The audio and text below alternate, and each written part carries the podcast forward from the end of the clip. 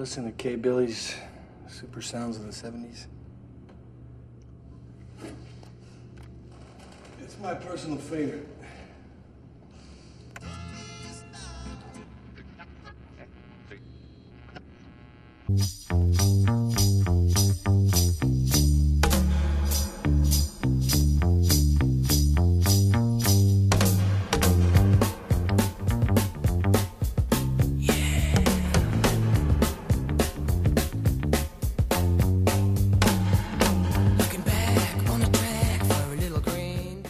Bienvenidos a Sincópolis Biomix.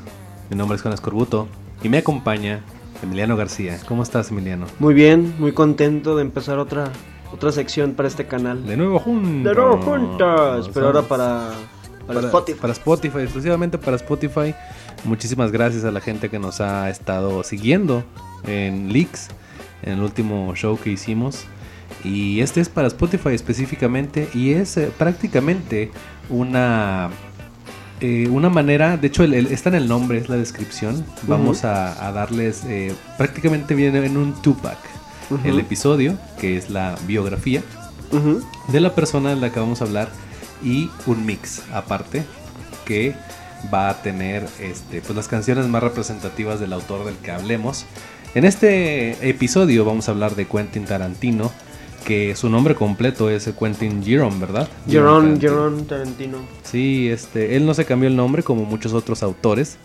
Eh, nacido el 27 de marzo de 1963, ahorita tiene 56 años, en Knoxville, Tennessee. Mm, mm. Eh, es estadounidense, obviamente. sí. Y eh, pues no tiene realmente una afiliación así como, como partidaria religiosa ni nada, ¿no? No, no, o sea, él, él ha sido de que no, pues yo, o sea, se podría decir que, que nací católico, pero pues no lo soy. Es, Sí. es de familia italiana e irlandesa. Entonces Mm. el catolicismo va a estar en su familia, lo quiero no, pero él no lo practicó nunca. Su papá fue Tony Tarantino. Tony Tarantino, músico. Y este, pues realmente tuvo ahí como que una infancia medio extraña, ¿no? Sí, un poquito Tuvo un padrastro, curioso. ¿no? Sí, un padrastro que creo que también era músico. Su papá lo como que lo dejó a, a temprana edad y su mamá se fue a vivir a, a Los Ángeles, California. Y estuvo entre Los Ángeles, California y Tennessee, viviendo con sus abuelos, creo.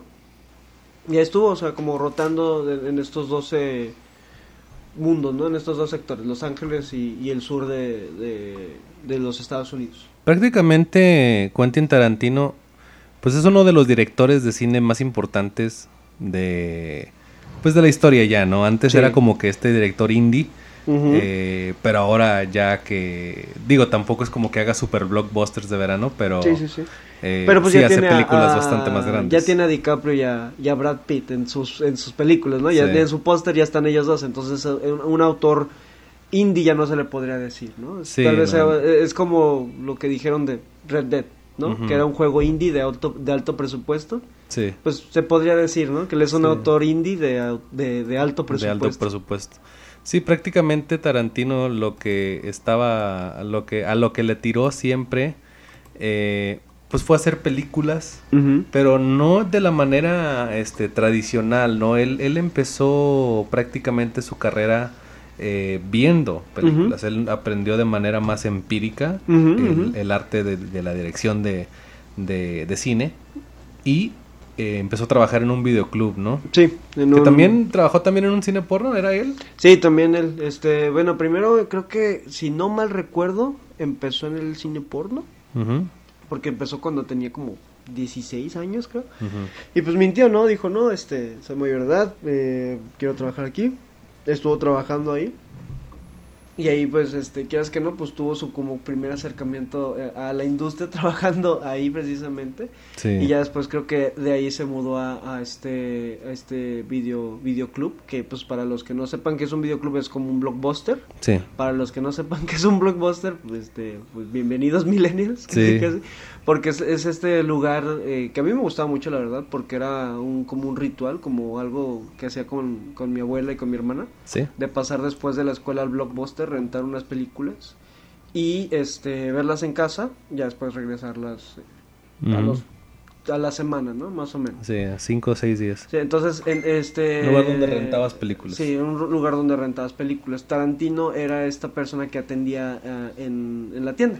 Sí. Nada más que él, él, él era un, ¿cómo se podría decir? Un empleado activo. Sí, era, era un empleado muy destacado en, en su en, su- en el videoclub donde trabajaba. Eh, le recomendaba prácticamente a la gente exactamente las cosas de acuerdo a sus perfiles, ¿no?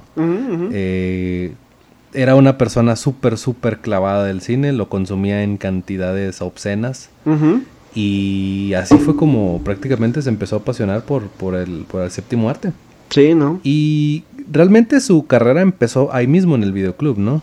Sí, pues es que de ahí se fue haciendo de amigos, este, fue escribiendo, en, creo que en esta etapa fue donde empezó a escribir, a, relacionarse, también por ahí tuvo eh, clases de actuación, que fue también donde empezó como que a hacer contactos, todo esto, y este, grabó su primer cortometraje, que es eh, la boda de mi, de mi mejor amigo, creo El que cumpleaños es de mi mejor El amigo. cumpleaños de mi mejor amigo, la boda de mi mejor amigo es otra cosa. Es otra cosa.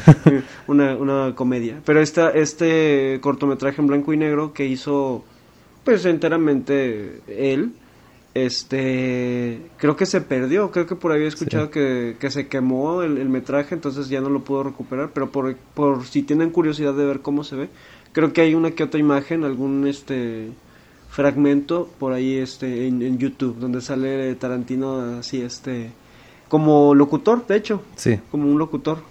Pr- Prácticamente Tarantino no, no siempre sale en sus películas, No, no, no. pero cuando sale este es bien medio raro, ¿no? Verlo Sí. dentro de, su propio universo. Sí, él, él, es, él, él- no le tiene miedo como que estar den- eh, delante de la cámara. Sí. Ya eh, eh, se podría decir que también es un actor. Tiene ahí créditos en actuación que ya después este Ha salido en otras películas, Ha salido en otras películas que no ha dirigido él.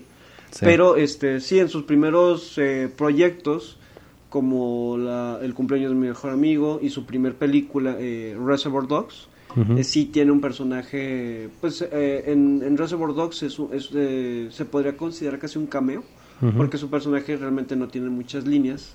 Sí. A pesar de él empezar con la película contándote una, una anécdota de la canción de, de Madonna, de Like a Virgin, que es un famoso speech que se avienta de, de Madonna y, y- y el doble sentido de la canción.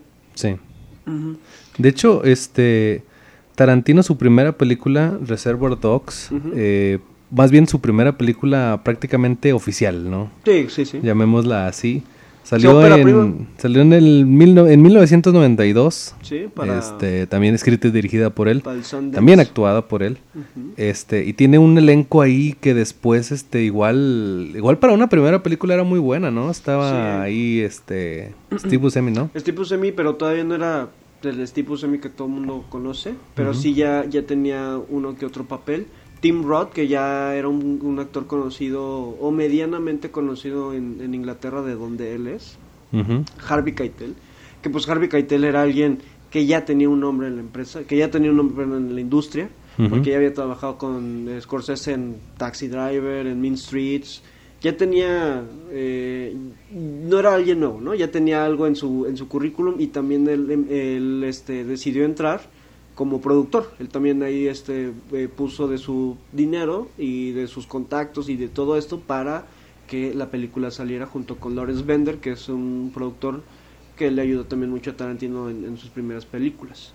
Eh, también ahí está Michael Madsen, eh, el hermano de Sean Penn, Michael Penn creo que se llamaba. Eh, Michael, sí, no, Michael Madsen, Michael Chris Madsen. Penn. Chris Penn, Chris Penn, que este, un actor que ya ahorita ya falleció.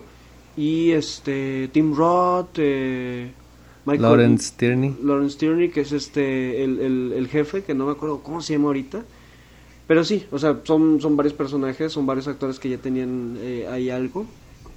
Y pues que a partir de esta película, pues despegaron la carrera de muchos de ellos, como lo, lo es Tim Roth y, y Steve Buscemi, que, que ya tenía también su nombrecito, pero pues esta, esta película ayudó. Sí, según la revista Empire es la mejor película indie de todos los tiempos. Sí, Eh, sí es considerada mejor película indie, de las mejores óperas prima. O sea, tiene muchos reconocimientos Tarantino. Sí, realmente, eh, prácticamente lo que estaba haciendo eh, Tarantino es hacer un poco, empezó como que con ese estilo de hacer remix entre las cosas que le gustaban. Claro. Eh, y realmente eh, a mí me gusta mucho este, ya lo he dicho en, muchas, en muchos productos de Syncópolis, este, este documental llamado eh, Everything is a, Re- is a Remix, que es un documental donde te habla acerca de que la creatividad prácticamente no existe y que todo es remezclar y transformar cosas. Entonces llega Tarantino con esta mezcla heterogénea de cosas, con, con lo que es, todas sus películas son así, eh, y empieza a dar referencias y a dar cosas, eh, detalles de películas o de música muy del pasado Claro. y que a él le gustaban o que le gustan. Sí, yo creo que gran, gran parte de, del éxito y su primer gran logro fue desarrollar su propio estilo, Sí. que pues es basado en, en esto que, que, que dices, que es este mezclar música con referencias a, a películas, con referencias a libros, con referencias a la cultura popular. Todo esto lo mezcló y, y, y es un universo que nosotros tenemos empatía porque nosotros también llegamos a ser así, soltando una que otra referencia a series, películas, animes ahora en- más actual Sí. este junto con la música que también eh, eh, eh, pues la gran mayoría del universo es, es fan de la música Sí. y este y, y cuando Tarantino hace esto pues logra hacer de su voz algo único algo que de hecho muchos directores nunca logran en toda su filmografía destacar. Tener un sello propio tener un cine de autor. Pero pues Tarantino lo hizo así como si fuera pues lo más fácil del mundo no así Sí. como que un día dijo ah voy a hacer una película me parece interesante y, y se la aventó y, Y prácticamente llegó de la nada. Sí, se podría decir que llegó de la nada, salió no- de, del humo. Sí, no, no tenía otro que no, no tenía otras otros créditos, tenía créditos como extra en, en ciertas series, en ciertas peliculitas por ahí, pero pues nunca fue alguien que empezara haciendo teatro o que empezara dirigiendo comerciales o que empezara que tuviera ya algo algo eh, eh, algo de dirección en su en su experiencia previa. Sí, prácticamente Tarantino es uno de esos pocos que han podido hacer su estilo en base a práctica, en base a repetir, en base a, a, a ser fan, ¿no? Sí, a claro. consumir y reproducir el contenido que, que consumían. Eh, Reservoir Dogs se trata de, porque tú sí te la sabes, Emiliano. Sí, claro. que de qué se trata. Es de seis criminales profesionales, ¿no? Sí, es de estos criminales que, eh, para empezar, no saben los nombres de ellos. Parece un código por si cachan a uno de ellos que no sepa información sobre los demás. Están nombrados por, corol- por colores. Es este Mr. Blue, Mr. Brown, Mr. Pink, Mr. Blonde, Mr. White y Mr. Orange. Son, son los seis este, ladrones. Y con ellos está, eh, creo que es Bob, el nombre del, del, del jefe. No me acuerdo, la verdad. Pero es este Lawrence Tier. Y Chris Penn. Joe Cabot se llama. Joe Cabot. Ah, Joe, sí, Joe. Este, que habla, que él es el, el- el jefe, el, el que planea todo, y su hijo Chris Penn, que es este, pues su mano derecha, el que le apoya en, en- en esto. Eh, este asalto al banco, que nunca vimos, por cierto, sale mal. Eh, todo mundo sale corriendo, eh, algunos integrantes pierden la vida, otros este, no se sabe qué pasó con ellos.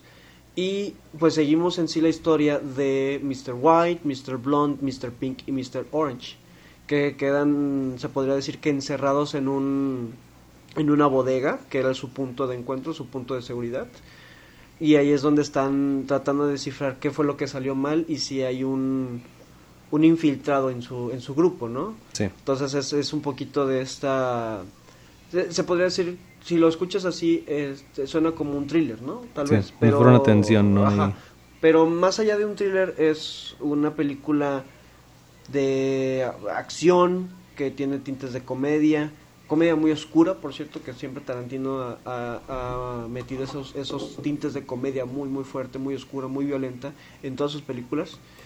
Pe- pero realmente nunca sientes como que una tensión que te canse. O sea, siempre Sí. es un buen ritmo, siempre es algo que te, que te sientes eh, pues interesado en saber qué va a pasar, qué les va a pasar a estos personajes, de dónde vienen estos personajes, porque tal vez entre ellos no se conozcan, pero pues Tarantino hace algo que pues, repite mucho en sus películas, que es estas líneas de estos saltos entre líneas temporales, donde de repente nos está contando la línea de- del robo y de repente salta al pasado donde Mr. White se presenta con Joe, Mr. Blonde se presenta con Joe, el background de, de otros personajes y pues va eh, va todo aportando a esta historia principal que es el, el robo y pues eh, cuando termina eh, es algo que te, te deja así como que oh, o sea te quieres, Sí. quieres ver más quieres ver más Sí, de hecho Tarantino también tiene ese, ese estilo de, de, más bien esa manera de hacer estos personajes interesantes, hacer Sí. estos personajes profundos, a pesar de que Muy los personajes eh, igual no salgan tanto tiempo con las pocas cosas que dicen o las pocas cosas que hacen, como este tipo que lava el carro en, en Pulp Fiction, que dices, pues güey, sí, que- ¿Quién que- es, que no? de hecho es un- Pero- es un cameo de- del propio Tarantino sí, pero pues es un personaje que con poco diálogo logras empatizar mucho con él sí, no, el, el, el, que- el que, el otro, el de traje. Ah, sí, Winston Wolf, sí, Sí. este que también es este hecho por Harvey Keitel, Ujú. que es lo mismo, o sea, es un personaje que que en dos tres líneas, en dos tres eh, cortes y la gran actuación de Harvey Keitel, pues te das cuenta de qué tipo de persona es Sí. y que está ahí por algo, ¿no? Y cómo también les hablan los demás personajes. No, discúlpeme, señor Wolf, no quería hablarle así. No, está bien, tú, este, Sí. eh, eh, tú nomás respétame, yo te respeto. O sea, algo, No, o sea, algo- se ve que es una persona súper peligrosa. sí, claro, una persona peligrosa que sabe lo que hace. Sí. Y algo que es muy interesante en todas las películas de Tarantino es que a los criminales siempre les pone un código moral. Ujú. Sea alguien bueno, sea alguien malo, tienen un código moral que siguen, que, que es así, eh, que so- se podría decir que son villanos, pero son incorruptibles, ¿no? Sí. O sea, tienen su código, saben lo que pueden hacer, saben lo que no pueden hacer y tienen muy muy bien eh, eh, marcado todo eso. Y pues es precisamente porque Tarantino sabe escribir estos personajes. Sí, muy humanos nos son. Sí, los muy personajes. humanos, sí, sí, sí.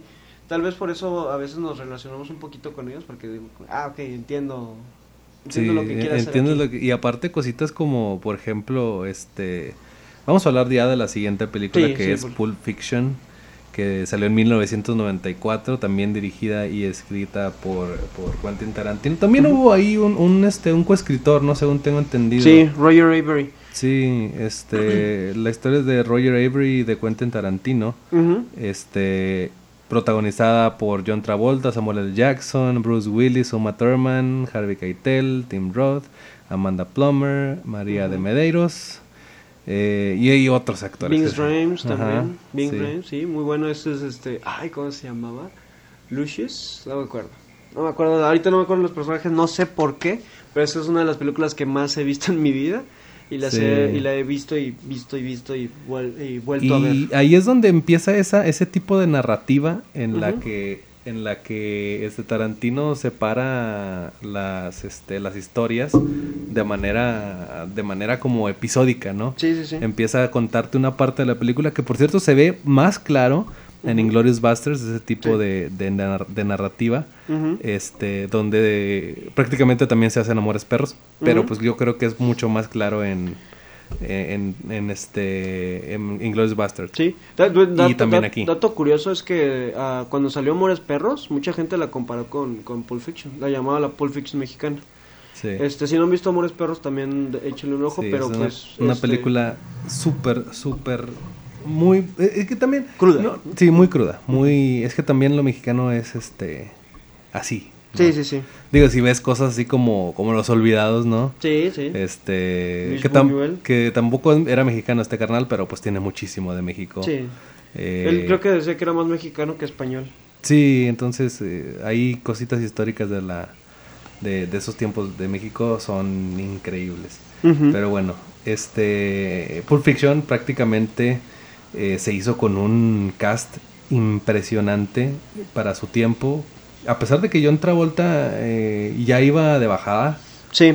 ahí este y Samuel L. Jackson iba empezando su carrera, ¿no? En, Sí, se podría decir que iba empezando su carrera. Él, curiosamente, ya había hecho un casting para Reservoir Dogs. No quedó. Pero pues Tarantino le gustó tanto, le cayó tan bien que le dijo, ¿sabes qué? Te voy a hacer un papel para mi próxima película. Ah, Sí. no, pues, lo está bien, o sea, en ese momento Samuel L. Jackson dijo, no, que pues, no me va a llamar nunca este güey. Sí. Sorpresa que pues lo llamó para una película que fue una de las más icónicas de su carrera, yo creo, si no es que es la más icónica, donde Y- hace a... sí, y, y a eso es lo que, lo que, lo que te quería decir que, que Tarantino tiene la, la habilidad de hacer cosas icónicas. La manera en la que, eh, eh, de cómo están acomodados los, los ladrones en, en Reservoir Dogs al, inicio. Sí, sí, en sí. la escena eh, es una toma icónica y la, la escena donde van a interrogar a, a estos este chavos en su casa este John Travolta y, y Samuel. Jackson Sí. es también La, icónica la conversación del foot massage, Sí. la conversación del Royal with Cheese, que también es una de las cosas más, eh, más recordadas de la película. Esa película, fuera fuera de las líneas que, obviamos que Tarantino es buenísimo escribiendo líneas tú te refieres al, al, al a lo las visual, ¿no? situaciones y lo Claro. visual, güey. La- Es- Lo, lo visual es impresionante, la Sí. manera en la que cuenta con imágenes. No es este Kubrick, que ya No. tendrá su episodio Kubrick, Sí, claro. este, pero realmente cuenta muy bien ese remix. Creo que es una manera muy rápida, o sea, Ujú. una manera muy ágil de, de hacer este tipo de lenguaje sin eh, muy accesible también. O sea, a pesar de que, a pesar de que Tarantino sea un, un director que tiene esa mano de autor súper, súper clavada, eh, también al mismo tiempo es súper accesible. O sea, es, es lo, creo que es la gran victoria de Tarantino que puede hacer películas que cualquiera puede ver y que puede entretenerlos si tiene pues 3 centímetros de frente, ¿no? Por supuesto. Sí, claro. Sí, no, no es alguien. Es como dices, no y es por eso no, no quiero decir que no, es que nada más, lo- como este meme, ¿no? Donde está Sí. el vato eh, sentado en su cerebro. No, Sí, no, no. sí, Absolutamente no. autor, no. Este, no, no, No, quiero decir que tiene- tengas que tener un doctorado para No, conocer claro no. Puede ser cualquier cabrón. Y principalmente porque los personajes son bastante humanos. Sí, sí, sí. Y- Y, son mal hablados, y son inteligentes, y son. El principio de Pulp Fiction Sí, eh, es algo que, que, que me, me gusta mucho.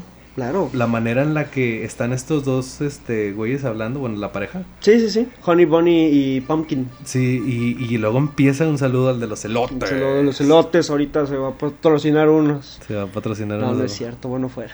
No, se- nos, nos patrocinan los elotes de la esquina. Los elotes de la esquina. Este, pero no, de, de verdad el inicio es algo impresionante la manera en la que los, los, eh, los personajes van cambiando de este, de esta pareja feliz a ser unos asaltantes. Que realmente no, no he visto otra, otra manera de, de, de escribir cine así. Sí, no, es algo, algo que te pega desde la primera escena, como dices. Hay un corte, luego seguimos con la historia de Jules y, y este Vincent Vega. Este. Pero pues sí, o sea, esa película es de las que te atrapan. eh, en esa película yo creo que no hay un solo personaje que no esté mal escrito. O sea, que esté bien escrito, perdón. Todos los personajes están bien escritos, todos los personajes tienen un porqué. La- las historias que se cuentan de esta película son muchísimas y podremos hacer incluso una serie completa de hablando solamente de esta más, película. nada más de Pulp Fiction. Porque es una algo que marcó un, un este una generación nueva. Sí. Es algo que inspiró a muchísima gente para que hicieran eh, películas de este estilo y que la sigue la gente sigue referenciando. Vemos referencias de esta película incluso en, en, en material para niños. Sí. Me acuerdo mucho cuando vi Space Jam, Ujú. que de hecho fue el primer contacto que tuve con Pulp Fiction porque hay una parte donde este este Está Elmer y el Pato Lucas, ¿no? Elmer Creo y que el Pato Lucas creo que son, no me acuerdo si era. el- eh, me acuerdo que era Elmer. Sí. No me acuerdo quién más. Creo los que era Elmer y. San Bigotes, güey. No me Déjame acuerdo, creo que sí. Pero ahorita lo, ahorita lo busco. Pero me dio mucha risa porque están en el partido de básquetbol y Ujú. de repente le dan dos disparos y salen los dos en traje negro con corbata negra. Sí, son, es Elmer y, y San Bigotes. Sí, sí, sí. No y, este, y este, y yo me quedé, ¿qué, qué onda? Y, y pa- ponen este clip de de Jungle Buggy, ¿no? Jungle Sí. Buggy, pero nomás el, no, no es cierto, no ponen el de Jungle Buggy. Bueno, lo- eh, ya, ya después me, me enteraré y ya este, ustedes me corregirán si estoy mal. Pero ponen esta, este fragmento de canción de Pulp Fiction. Y este. Y es. es o sea, totalmente de la nada. Es algo que Sí. nada más si ves esa película vas a entender. Yo, obviamente, con una curiosidad de niño, pues busqué la película, no la encontré porque pues no, no, No teníamos Netflix en ese entonces. no había forma de ver películas que no fuera descargándolas y pues yo no tenía el internet para poder hacerlo. Entonces, pues me quedé con las ganas. Mi mamá me platicaba de esa película que no la podía ver por la, por la violencia. Después, este, ya, ya, ya cuando tuve la, eh, la oportunidad la vi y la volví a ver y la volví a ver y fue algo que me voló la cabeza cuando la vi por primera vez. Es algo, es algo que si no la has visto, la verdad te recomiendo mucho porque es una de esas películas que es difícil de olvidar. Hay una película que no he visto, que es del 97, que se llama Jackie Brown, También, que rinde homenaje a la Black Exploitation. claro. Este, ¿podrías platicarnos un poquito de, de esta película? Sí, esta película de Tarantino, de hecho creo que es la única que se ha basado en un libro o una historia de un, no me acuerdo el nombre del autor, Sí. por ahí de, este sí. Ahorita yo te checo el dato duro. Thank you. Este, esta película la escribió, pues queriendo hacer un tributo a estas películas de Black, Spot- Black Exploitation. Ya había trabajado con Samuel L. Jackson, lo llamó de nuevo.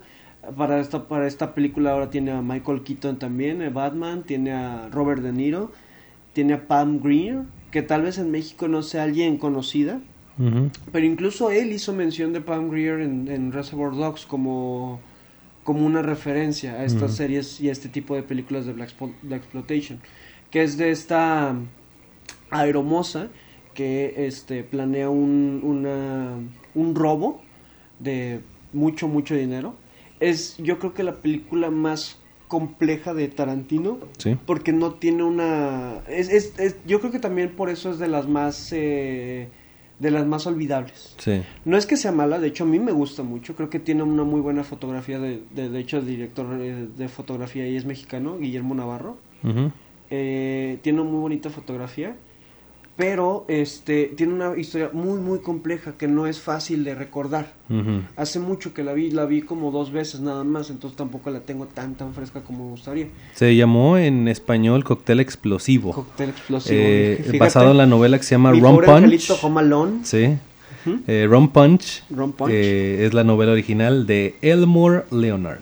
Elmore Leonard, que de hecho creo que dijo que era de sus cosas favoritas, de sus eh, adaptaciones de películas favoritas. Sí, no se puso como mi compadre Stephen Sí, King. un saludo a Stephen King que nos escucha. Sí, ya, ya, ya hablaremos de Stephen King. También hablaremos de. Stephen King, ¿cómo que no? Sí, Este, tendrá su, su episodio. Sí. El próximo ya está decidido, por cierto. sí, ya, Sí. ya no manden, Ya, no, manden, no manden sugerencias. no manden está- sugerencias. No, no, manden sugerencias, pero para futuros episodios, Sí, claro que sí. El, de aquí el, y el, el siguiente va a ser uno sobre cine y otro sobre videojuegos. Sí, sí, para... Si podemos de manga o de cositas así, igual me gustaría hacer uno de Junjiito, estaría muy bien. Uf, uf. Este, pero por lo pronto a- a- sigamos con, con Tarantino.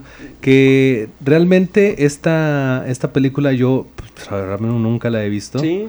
Este, No, y no, no, no, no te culpo, no, no lo dudo, que, que mucha gente no sepa ni siquiera que era una película que existiera, porque pues también no es una película que esté que sea de fácil acceso. Hace, hace un tiempo estuvo en Netflix, que de hecho fue donde, donde la vi también por primera vez, sí. y ahí la vi varias veces, Eh, pero lo mismo, es una película larga, que tiene su, este, su tono un poco más tranquilo, más, más calmado. Robert Forster creo que también sale por ahí. Igual un actor que mucha gente no conoce, pero que en Estados Unidos tiene un, tiene un poco de peso su nombre. Sí. Y, y es una película que yo siento que Tarantino hizo con mucho cariño, Ujú. a pesar de que no tuvo la popularidad que tal vez se merecía. Sí, igual Tarantino también en esos momentos ya empezaba a decir, bueno, pues vamos a hacer esto, yo lo quiero hacer, ¿no? Ujú. Hacer cositas un poquito más personales. Ujú. Que duró seis años en hacer eh, película, ¿verdad? Sí, se tomó ahí un tiempo, un tiempecito para escribir, para tomar este, ¿cómo se podría decir? Pues eh, Para agarrar des- vuelo. Para agarrar vuelo, sí, para escribir cosas que le gustaran.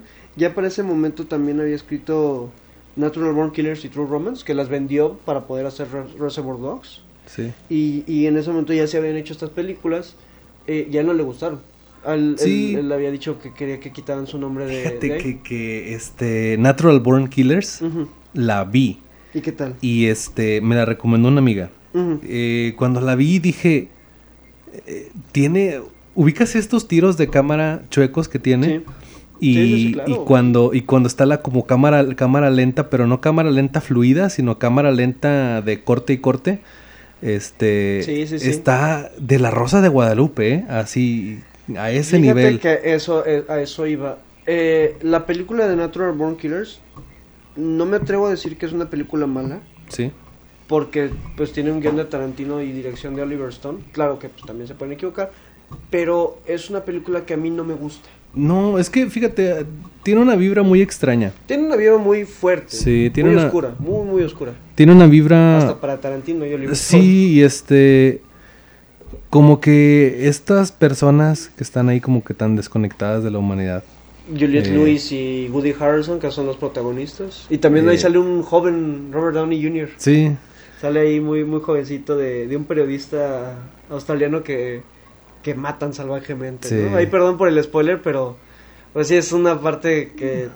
o sea, ¿ya la ves película. ahorita? Ya la ves ahorita Sí. y dices, güey. Sí, o sea, de- ah, es una, yo creo que tal vez la- la- hay que verla otra vez. ujú, Yo, yo hasta donde recuerdo creo que no he envejecido tan bien. ujú. No, Sí, lo, no lo sé. a mí nada más la, la, la edición y la, la fotografía a mí se me hacen...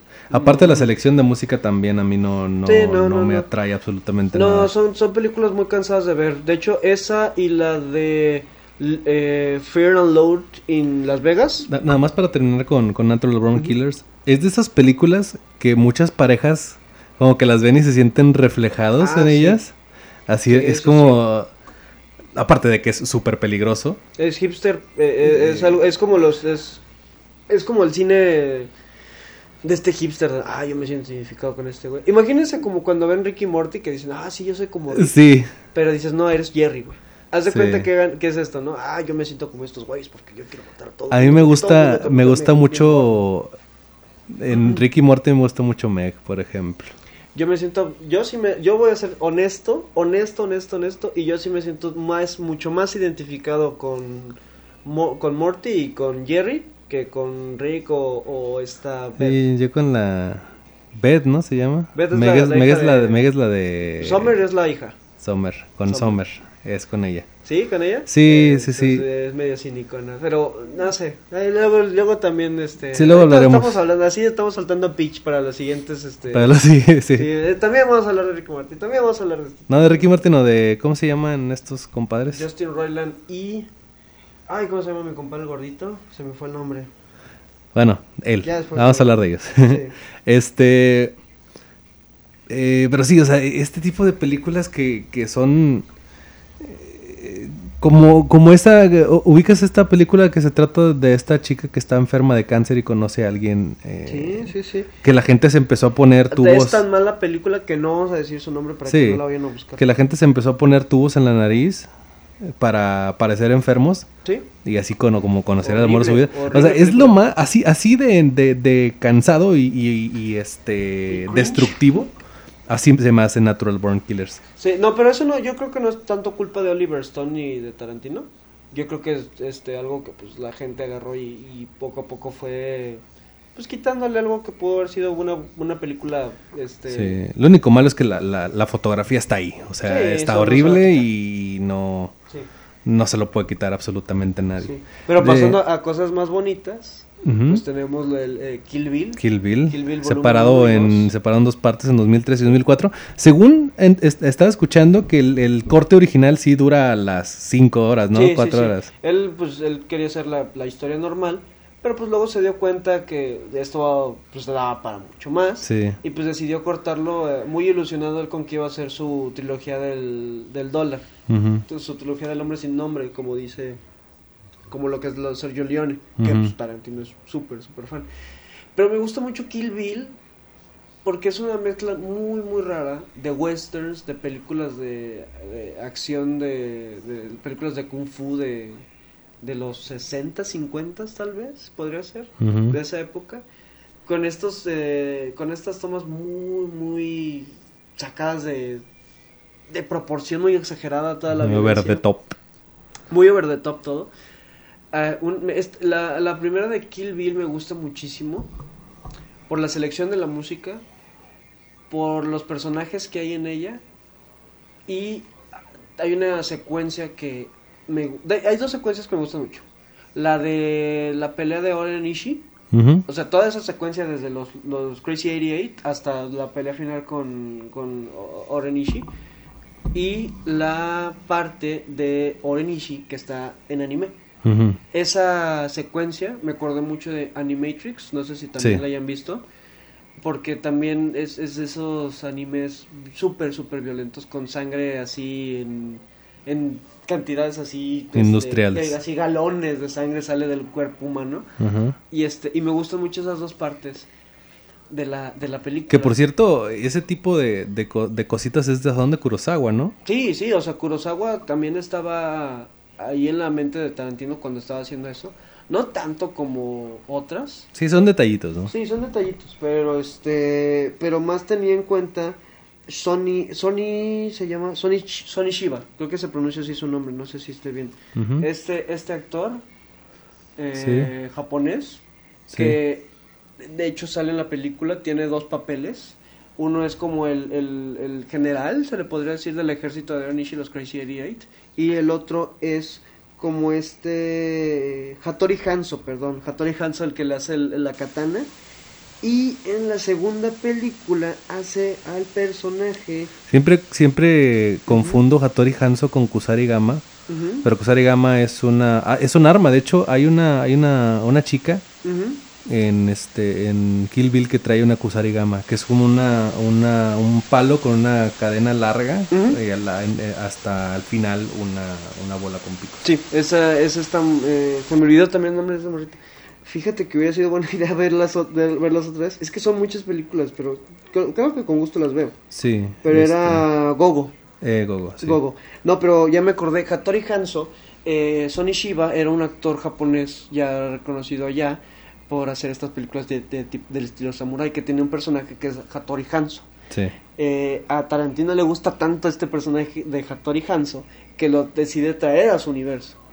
O sea, es como si de repente a mí me gustara mucho el personaje del cochiloco Sí. y lo metiera a una de mis películas, ¿no? Sí. A pesar de que tal vez no tenga sentido alguno, pero pues la gente lo ve y dice, ah, es el cochiloco. Sí, y lo ve en esta película nueva, que no tiene nada que ver con la del infierno original. No mames, estaría bien estaría chido bien eso, chido, güey. Pero es algo como lo que hizo este, este eh, Tarantino Sí, para esta sí, película. O sea, Hattori Hanzo era un personaje que ya existía. Así de chingón como suena eso, eh, si lo pones así, no mames, este Tarantino está en otro nivel, es que güey. Sí, no, o sea, Tarantino le vale, le vale madre. Ya en esta, ya, ya para Kill Bill, ya tenía la estrella de ti, ti, Sí, ahí andaba Ya estaba acá. corriendo y empujando a todos y, no, y, y sin eh, pedir permiso, sin preguntar. Ya era un director que buscaban para hacerles películas a los demás. Prácticamente era, es un relato de venganza, ¿no? Sí. Basado en Sí. películas de Kung Fu, Ujú, de ujú. Spaghetti Western. Spaghettis Western, sí. Y este- Como dices, poquito de Kurosawa, que, que no es tanto de Kung Fu, es más cine de Sí, samuráis. de samuráis. Y Pero después ya bueno. pasaron algunos años y empezó uh, con otras cositas, con Sí. como side projects, ¿no? Porque está Dead Proof, Sí. que dirigió junto con mi compadre Robert Rodríguez. Sí, antes habían hecho la de Sin City. Sin City es una película de Robert Rodríguez, pero él lo, lo invitó así como que, ah, ponte a dirigir esta partecita. Ujú. También le dijo a Frank Miller, este escritor de cómics, ah, tú dirige esto, ¿no? Y, y se aventó. Y luego entre los dos, entre Robert Rodríguez y, y, este Quentin Tarantino, pues decidieron hacer el Greenhouse, que es una double feature, dos películas por el precio de una Sí. que era muy popular antes. Y eh, pues Tarantino hace Dead Proof y Robert Rodríguez hace Planet Terror. Siendo muy honestos, en un capítulo de Tarantino me ha gustado mucho más eh, Planet Terror porque es más over the top, es más este, creo que es más fiel a su estilo este eh, Robert Rodríguez. Es Pero que Robert Rodríguez, puta, güey, a mí nunca se me va a olvidar. Es un, tiene una relación El- amor-odio con él, ¿no? eh, no, no, no, no tanto, sino que... Pues que hizo Machete, yo no puedo odiar a alguien que hizo Sí, Machete, güey. no. O sea, yo no puedo odiar a un cabrón que hizo a Machete, güey. sí, sí, sí, claro. O sea, ese güey... No mames, la escena... Sí ubicas la, la escena, el tráiler original de Machete. Ujú, sí, donde, claro. Donde la sale de hecho en Greenhouse. Sí, Que sale en en Greenhouse. Greenhouse. es donde hacen trailers falsos. Que hace uno Edgar Wright ahí también. Sí. Y este y Ella, Roth, que es el de, el de Hostal, hacen unos trailers falsos. El que hizo Robert Rodríguez fue Machete. Machete, güey. No es mames, güey. O sea, yo estoy esperando Machete Kills in Space. Sí, sí, Necesito sí, sí. ver esa película, güey. No mames. Quién sabe cuándo vaya a salir, pero pues estamos ahí. Le, este, le avienta, le avienta una, el gancho este, al machete, güey, con, con cadena a un güey y luego se tira, tripas. se tira por la- ah, con Le ah, sí es cierto, le saca las tripas con, el machete Con la que... y luego se columpia de una ventana y entra otra, güey, no. Sí, no sí, sí. mames, ese güey. Ya hablaremos de Robert luego cuando Rodríguez. está con esta Lindsay Logan y Sí, quedó mamá y se las a, a las dos les Sí, da que quedó, ah, ¿dónde están mis hijas? Y aparece acá con las nomás. Sí, no, esta, eh, Machete para quien no. Ya sé que es un capítulo de este de Tarantino, pero vean Machete, por Vean favor. Machete, vean Machete. sí. Machete Kills, esa sí les doy permiso a que se la salten. Pero Machete la primera, véanla, por favor. En la Steven 2 Seagal, sale, sale Lady Gaga, ¿no? La 2 sale Lady Gaga y este. Y- Eh, pero ya, ya la verán. Ya, si les gusta, vean la. Sofía Vergara Machete también sale en la Sale 2. Sofía Vergara, sale de los, la de los mini espías. Sí. Antonio Banderas, sale mucha gente. Eh, Mel Gibson también. Mel creo Gibson es sale en la 2. Y en la primera es Steven Seagal, ¿no? Steven Seagal, sí, pues es buenísimo. Sale Steven Seagal y Robert De Niro. Sí. No. Los, eh, son los villanos. Güey. Me acuerdo mucho cuando Steven Seagal diciendo, no, es que es imposible odiar a, a- a alguien, a Robert Rodríguez. Él fue el que hizo que Steven Seagal diga puñetas, güey. Sí, no. Me estás viendo la cara, ¿verdad? Puñetas. No, ma. Güey, no mames, Steven Seagal, güey, está diciendo puñetas, güey. Y ese güey es, es- odia a los mexicanos, pero, Pero bueno, gacho. gacho, güey. O sea, Mm. era, era un, es un racista ese vato, según Sí. tengo entendido. Y, y, y pon- verlo en esa película, a mí Sí. me, me da esperanza en la humanidad, güey. Sí, ahí. sí, sí. Rogelio Torres es el nombre del personaje de, de Steven Seagal. No manches, Está qué bonito. muy bueno. No, entonces ve, véanla. Luego vino Inglorious Basterds, ¿verdad? Sí, luego de eso, este, des- des- después de Death Proof, que pues, no le fue tan bien.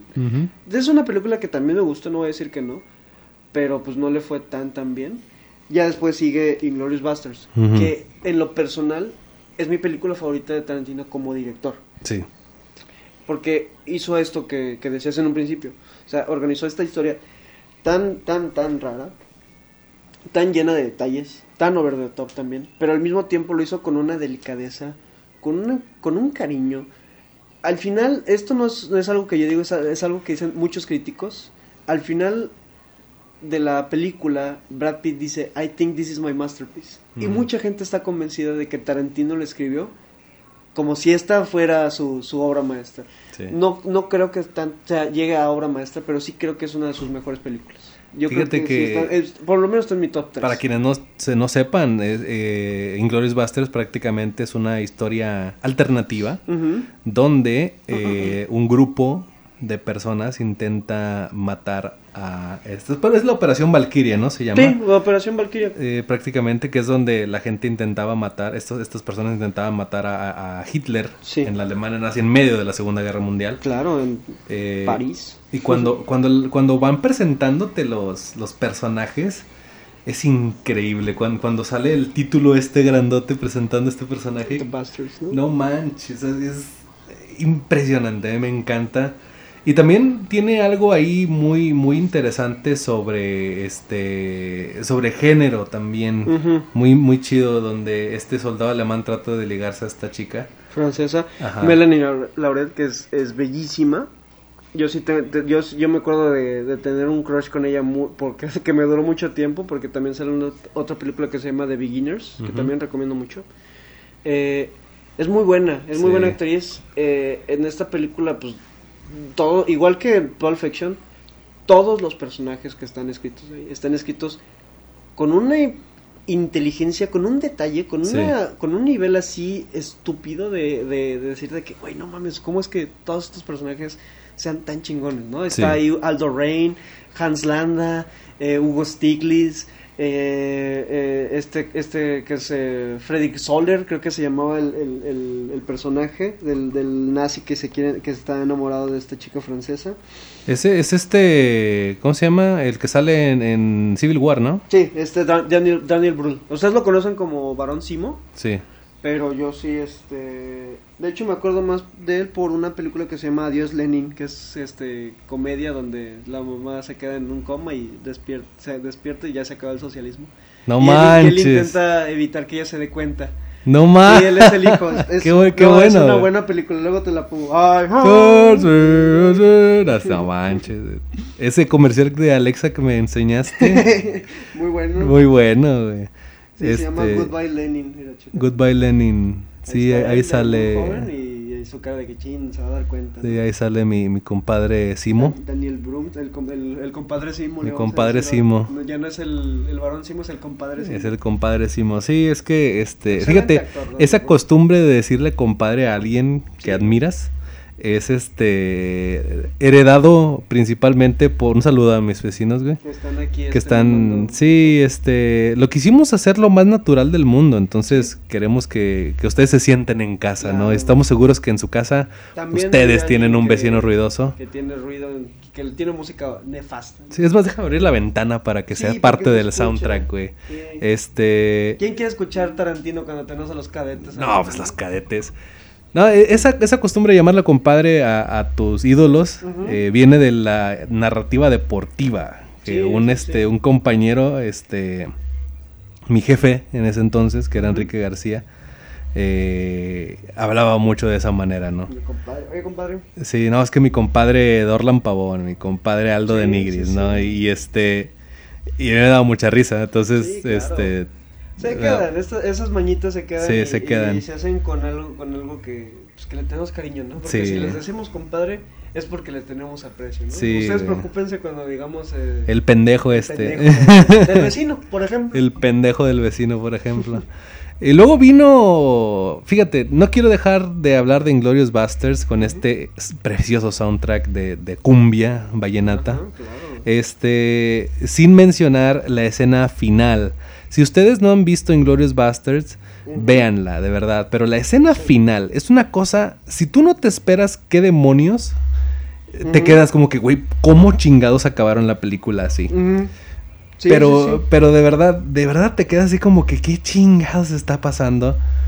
Pero es tan bonito que, que pase. Y, y hubiera, y todos hubiéramos querido que igual hubiera acabado así la Segunda Guerra Mundial y no como acabó. Sí, claro. Este, pero es increíble, de verdad. alguien por ahí estaba diciendo una, ¿cómo se dice?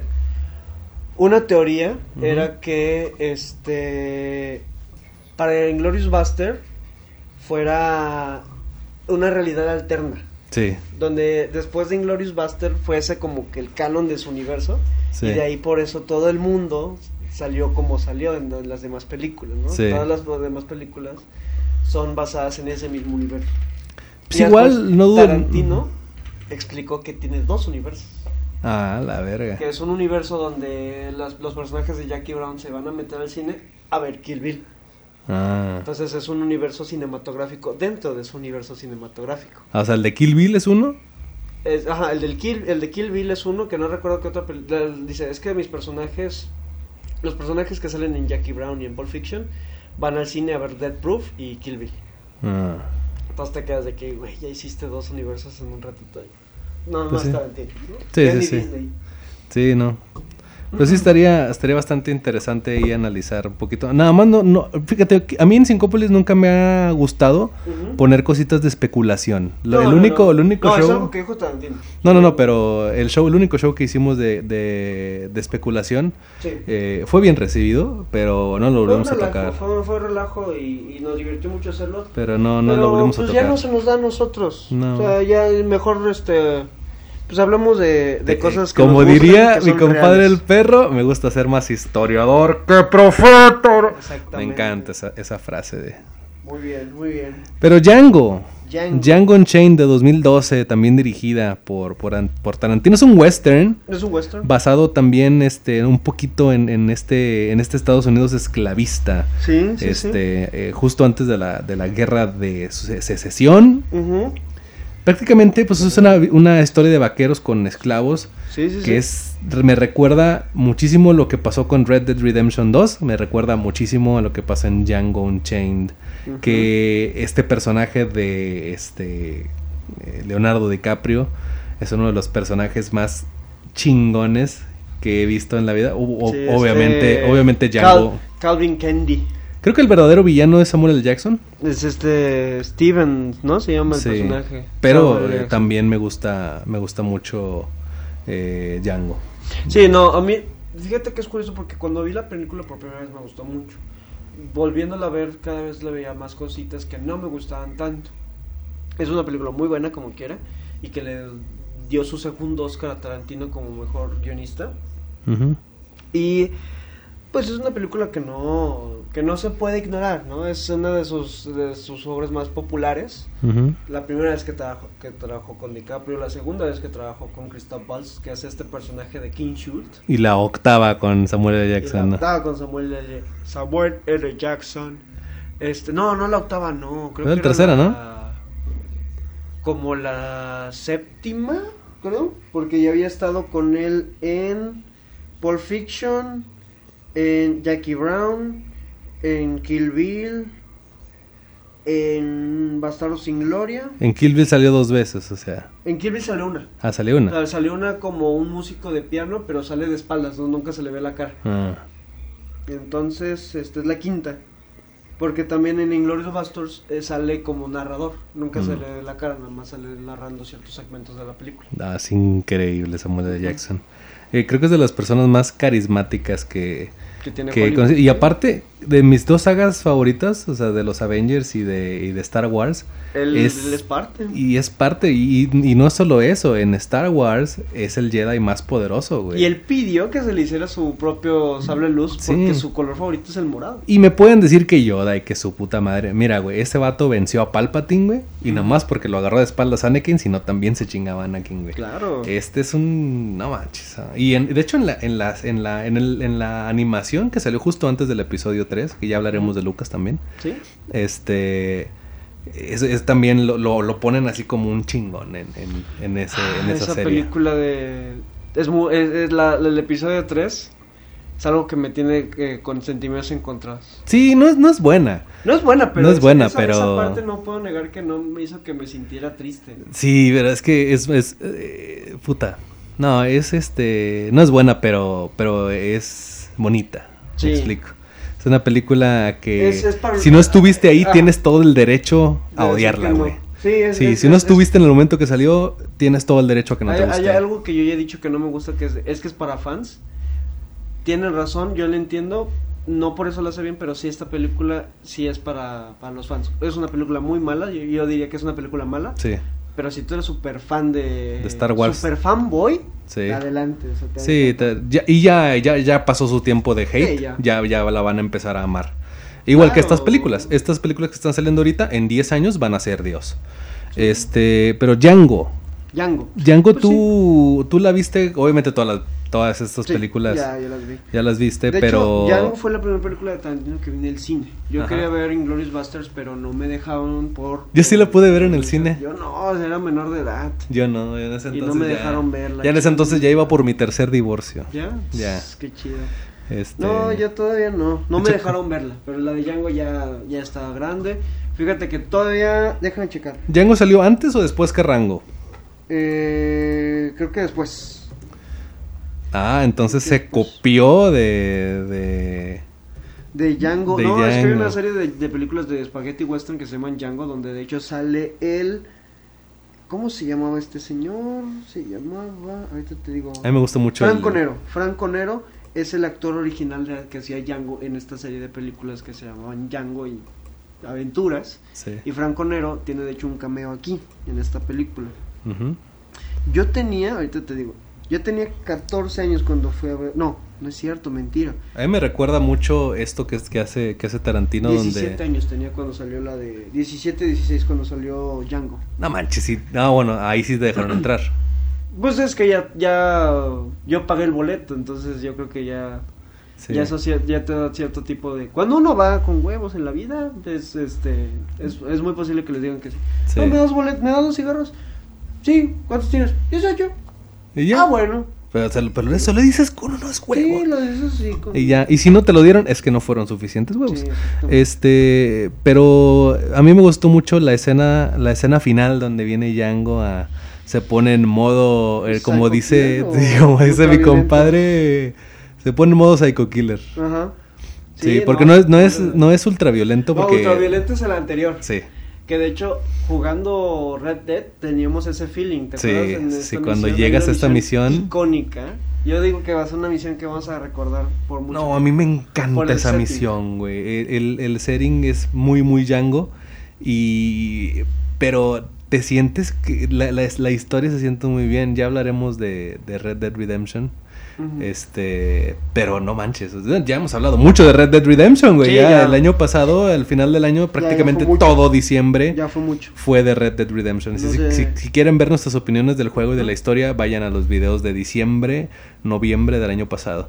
Sí. Este, pero de verdad, el eh, Django, la manera en la que finaliza la historia Eh, es increíble, pero la manera que la desarrolla también. Sí. Eh, sin ser realmente una, una película súper, súper fiel a, a sus fuentes, es una película muy, muy entretenida de ver, pero también muy violenta. Hay mucha gente que ahorita está diciendo del Joker que, que ay, es que es muy violenta. Sí. Ay, Dios mío, pues qué, va, qué dirán de, de Tarantino entonces. Algo, no, fíjate que es algo curioso porque hace, eh, haciendo un pequeño paréntesis, ah, la- hay- hay- hace mucho, cuando salió Batman Dark Knight Rises, Bad Manuel. Batman Noel Rises, hubo un tiroteo en un cine Sí, de un pendejazo sí. que se metió diciendo que el guasón y eh, mató a, a mucha gente.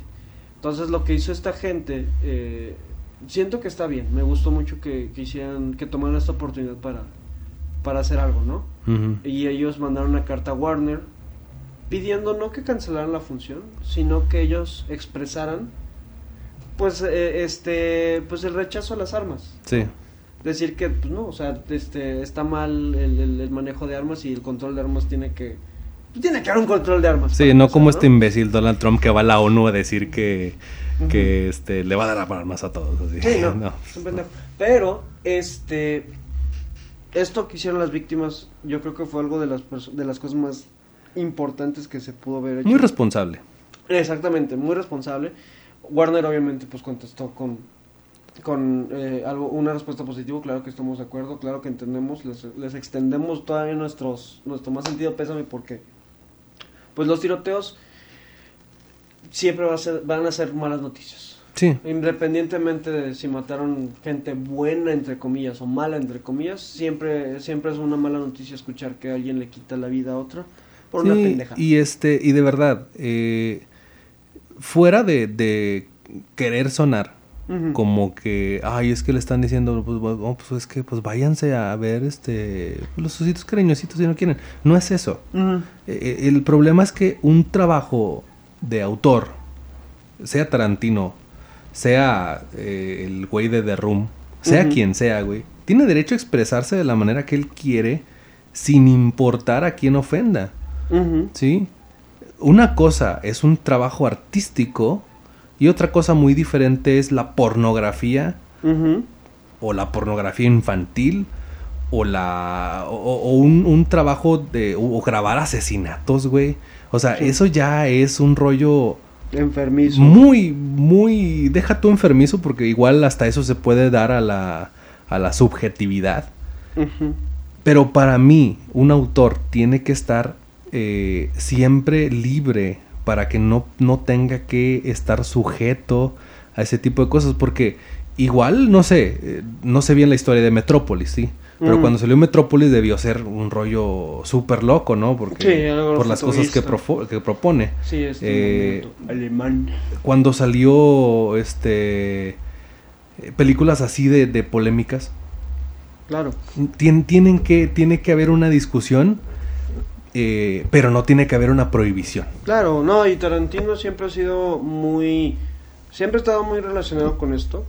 Siempre que salen las películas y hay algún tiroteo en Estados Unidos, pues tristemente, como hay tantos, pues Que coinciden. los hay, sí. Pues coinciden. Pues este, este Tarantino obviamente dice de que no tiene nada que ver mi cine con la violencia que estamos viendo. Y que tampoco hay que decir, es que los gringos están locos, vato. Aquí No, no, no. vivimos en la tierra del pozolero, Manuel. O sea, no Sí. podemos ponernos con que nosotros somos Sí, santos porque vivimos en una- un país violento, mucho lo- y- más violento que a lo mejor que Estados Claro. Unidos estadísticamente. Claro, y nosotros tampoco nos vamos a hacer sordos con que pues no hay armas. No, claro que hay armas, claro que la gente está armada, pero pues no no es la no es lo no es lo mismo. Nosotros somos cínicos en muchas cosas, Sí. pero estar armados no es una de ellas. Nosotros somos más tranquilos. Nosotros Sí. no estamos armados para empezar, Sí, no. pero este pues sí, o sea, eh, tiroteos no hay en México porque no hay un acceso a, a, a los, a lo- al público para las armas. Sí. Y Yo creo que si hubiera Claro, armas, no, claro, sería claro, igual o peor. Digo, uno de cada cuatro asesinatos en el planeta sucede en. Latinoamérica. Sí, no, ¿sí? no. Eh, No, o sucede sea, en Brasil, o triste. sucede en Panamá, o sucede en Venezuela, o sucede aquí. Sí, claro, no, tristemente, este, ah, pues nosotros al estar tan cercanos a esta, a estas escuelas, se podría decir, pues nosotros vemos de primera mano ciertas experiencias de que, que sufren los niños. Yo, yo, yo trabajo en un colegio, Juan trabaja conmigo en un colegio, tengo familiares que trabajan en colegios y en todos ellos siempre sale, es que pues tal persona necesita tal apoyo de tal familiar y es triste cuando la familia no apoya a, esta, a este niño, ¿no? Pero pues eso es violencia eh, eh, por una parte y pues violencia en, en, en- esto, en esta, ¿cómo se podría decir? En este eh, ficción, en estas historias de ficción que no tienen, tal vez, se podría decir que no tienen nada que ver. Sí. O sea, porque pues al final de cuentas, si, si nos vamos a esas tendremos que prohibir la Biblia y eso pues no, Pues creo no. que nunca vaya a pasar en México. No, yo creo que, que al contrario, ¿no? O sea, si eres una persona creyente, pues tienes que leer la Biblia y también tienes que leer otros libros igual que critican la Biblia, ¿no? O sea, tienes que tener una, una, una manera de, de saber tanto cómo, eh, cómo es tu, tu fe o tu, tu inteligencia o lo que a ti te gusta, como también lo contrario, para tener un, un criterio, ¿no? Eh, pero bueno, volviendo a, a Tarantino, pues después sacó Hateful Eight.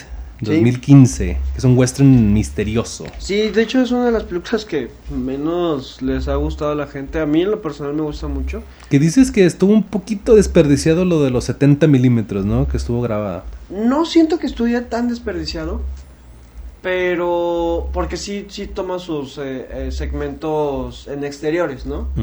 Pero pues la gran mayoría de la película es en una cabaña. Sí. Entonces, pues no sé, perdón Tarantino, perdón Richard Robertson, su director de fotografía, pero si me lo hubieras hecho en un, no sé, en un formato, este, ¿cómo se llama este cuadrado? 4-3. 4-3, ándale. Sí, No, si 4-3. me iba a decir 4-20, perdón. un, saludo, un saludo a Babo. Este, pero un 4-3, pues no creo que hubiera habido tanto problema. O sea, Sí. al final de cuentas lo que importa es, como dices eh, Scorsese, ¿no? Lo, lo que importa es lo que está en el cuadro. Sí. No importa qué cuadro sea. Sí, entonces al final de cuentas, pues eh, siento que esta, eh, eh, este, este formato lo pudo haber utilizado mucho mejor, tanto en Django como incluso en, en Once Upon a Time in Hollywood, que ya ahorita Ahorita hablaremos de él. platicamos de eso. que también es, es otro western, ¿no? Hateful Sí. Eight. sí, sí, sí. ¿De pero qué se trata Hateful Eight? Hateful Eight es sobre este grupo, bueno, no voy a decir grupo, porque nada más son dos, eh, de Samuel L. Jackson y Cole Russell, que son dos bounty hunters, dos este, eh, cazadores de recompensas, que quedan atorados en una tormenta de nieve. Mm. Entonces, eh, Cole Russell, siendo conocido como The Hangman, déjame acordarme de su, de su, ¿cómo se dice? Del nombre de su personaje, porque me encantan los nombres que les pone este Tarantino sus personajes. Es John Root, John The Hangman Root. Este no, no deja que, no mata a, a sus eh, capturas. Él las deja vi- vivas hasta que las lleva con el verdugo, el hangman, y ahí él las ahorca. Entonces en este viaje se encuentran con eh, Chris Mannix, que es un redneck, eh, súper racista, y lo recogen y también le dan ayuda. Entonces, en el proceso en el que van de punto A a punto B, llegan a una cabaña donde uno de estas personas que está en la cabaña, uno de estos personajes que son Tim Roth, Matt Mikkelsen, Bruce Dern, eh, también sale por ahí este ¿Sale mi compadre Matt Mikkelsen?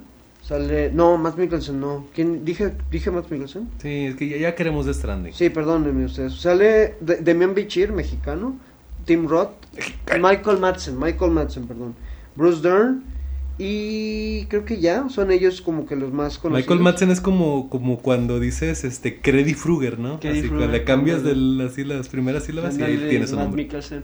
Sí, no, pero este curioso Matt- Ma- eh, Michael Madsen es este un actor muy muy muy este diría simpático, pero no lo conozco, pero Mm. es alguien que Tu compadre. Mi compadre Matt, Matt, eh, Matt también es mi compadre, pero ahorita estoy hablando de Michael Madsen. Sí. que hizo, hizo voice para, hizo voces de, de Grande Foto, por cierto. Sí. ahí luego... Que también Hateful Eight en el intro de, de Red Dead 2 también tiene ahí como que su cabida, ¿no? Sí, sí, sí. Ahí tienen cositas, o sea, es es es, eh, es padre como estos productos que pues, en, en lo personal yo yo consumo mucho eh, se autorreferencian unos a otros y, y es una, una guerra de ver quién, quién saca más referencias de los otros y pues el ganador siempre es el- el- la audiencia, ¿no? Sí. Pero hablando de esta película sí. pasa un poquito lo mismo que pasa con Reservoir Dogs Ajá. hay un infiltrado, entonces este John Root quiere saber quién es para que pues no vaya a matarlo porque eh, su captura que es, eh, es eh, interpretada por eh, Jennifer Jason Lee es la persona el nombre del personaje es esta Donahue Don, Donner, Daisy No- Donner Donner Donnerhue, una cosa así entonces de esto se trata no encerrados en esta cabaña por cuestiones climáticas pues están viendo que no que no se maten unos a los otros. Y es este. Es prácticamente un segundo western, ¿no? Sí, Después su de. segundo western. Después de Django, seguiditas. Sí, por ahí escuché que le tomó tanto tiempo aprender a hacer un western que decidió hacer dos de así déjalo. Sí, así como Sí, que. ya, ya sé hacer dos, ya sé hacer uno, entonces vamos a Aventarnos aprovechar el, el skill y vamos a aventarnos dos westerns.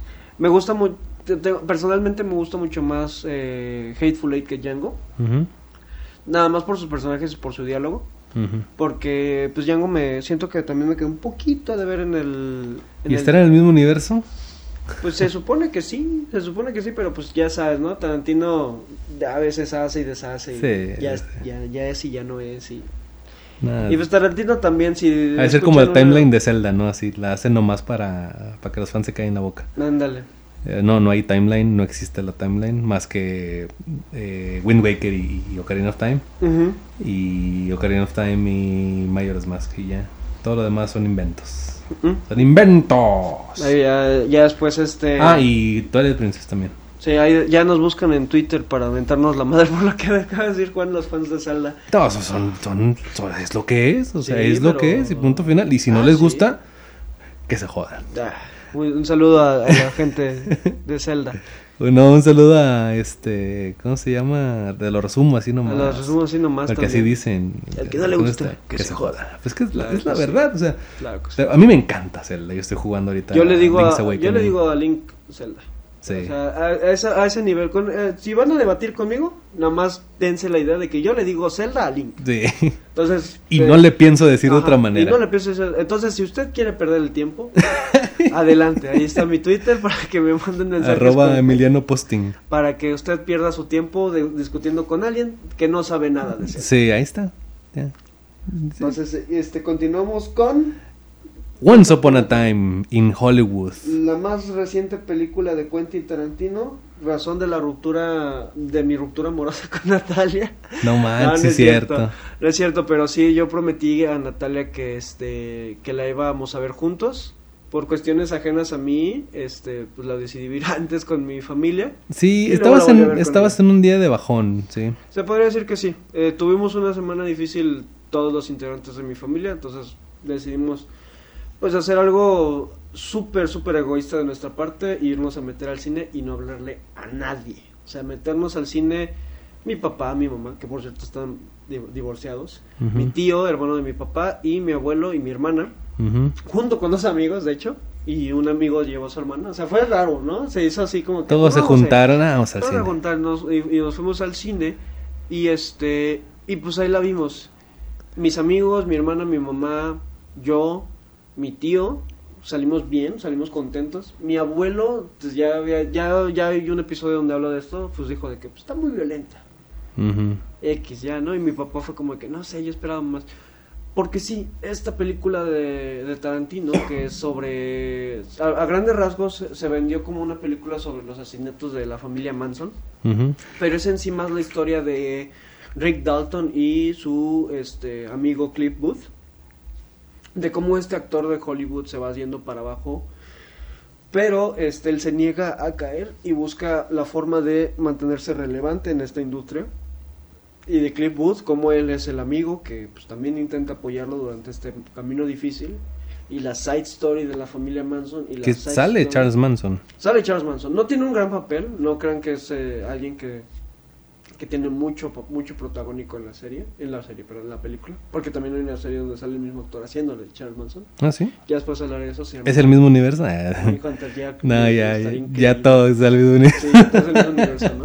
Este, Death Standing es del mismo universo. Fíjate que se me hace curioso Pero, que... a mí me- yo quiero sacar un video que diga Kojima confirma que la Biblia tiene está en el mismo universo que Death Stranding. Sí, no, pues, este es, es el nuevo Nuevo Testamento. ah, No, ese con- es el nuevo. No, no, nuevo- exclusivo para PlayStation. Exactamente. Este, pero se me hace raro que Norman Reedus no haya trabajado con Tarantino. Como que siento que tienen el mismo Tienen, sí. O, o que Kojima no haya platicado con Tarantino ya. Eso estaría bien raro, pero este. Igual a- a- yo creo que se caerían muy bien.